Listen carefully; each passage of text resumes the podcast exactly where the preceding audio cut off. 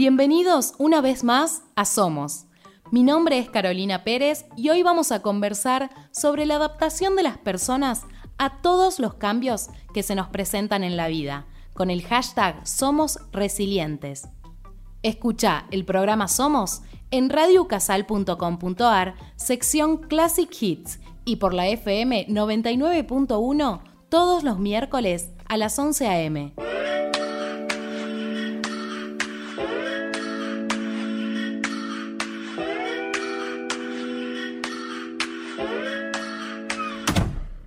Mi papá no me deja que te vea. Dice que un maguel es una mala grajea. Pero bebé, no hay nadie como tú. No te tengo cerca, pero llegar en polvos flu. Sabes que nunca me importó. Soy el mago, pero tú la que me hechizo. Si te voy a ver por la noche y llego a deshora, tranqui que abro tu puerta de una mora. Desde hace años, el ser humano, al igual que muchos seres vivos, se adapta, cambia y moldea sus actitudes, pensamientos, todo frente a lo que se nos presenta. Sobrellevamos la adversidad como podemos. Pero cada vez que estos cambios suceden, con mayor rapidez, y eso nos termina abrumando. No solo porque sentimos que nos quedamos atrás, sino también porque tenemos que aprender y desaprender cosas nuevas, y algunas que ya teníamos totalmente normalizadas y súper incorporadas. Por eso, hoy vamos a estar viendo este tema con un profesional. Luis Alfredo Fernández es licenciado en antropología y junto a Beatriz y Ornella vamos a entender por qué nos ocurre esto y en qué podemos cambiar para poder sobrellevarlo mejor.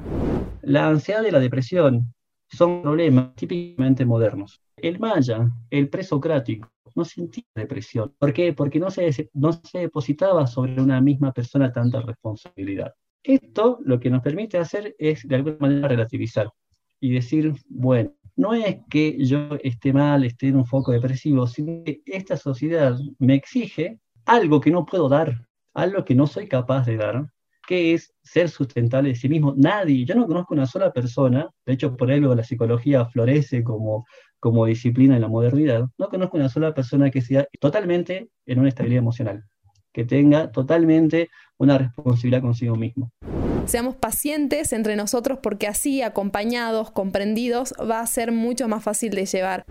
La modernidad ha hecho del ser humano un ser individualista, egoísta y competitivo.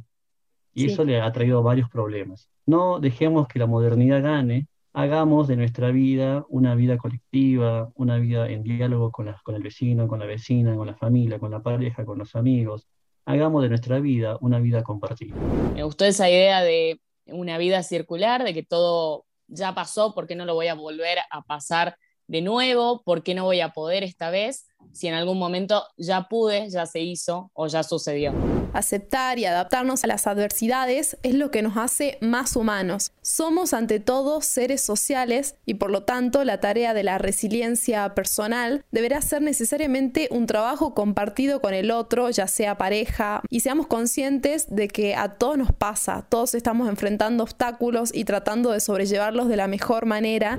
Me encantó esa idea de hacer la vida compartida y de asumir realmente que a veces no podemos dejar o dar todo de nosotros, que a veces portamos inmadurez en muchos temas y que quizás no es el momento para cerrar alguna etapa. Hay que estar dispuesto a apostarlo todo, porque en la vida todo se vale. Y aunque caigas o resbales, lo importante es que te levantes. Nadie te dijo que sería fácil, porque lo fácil, fácil se va.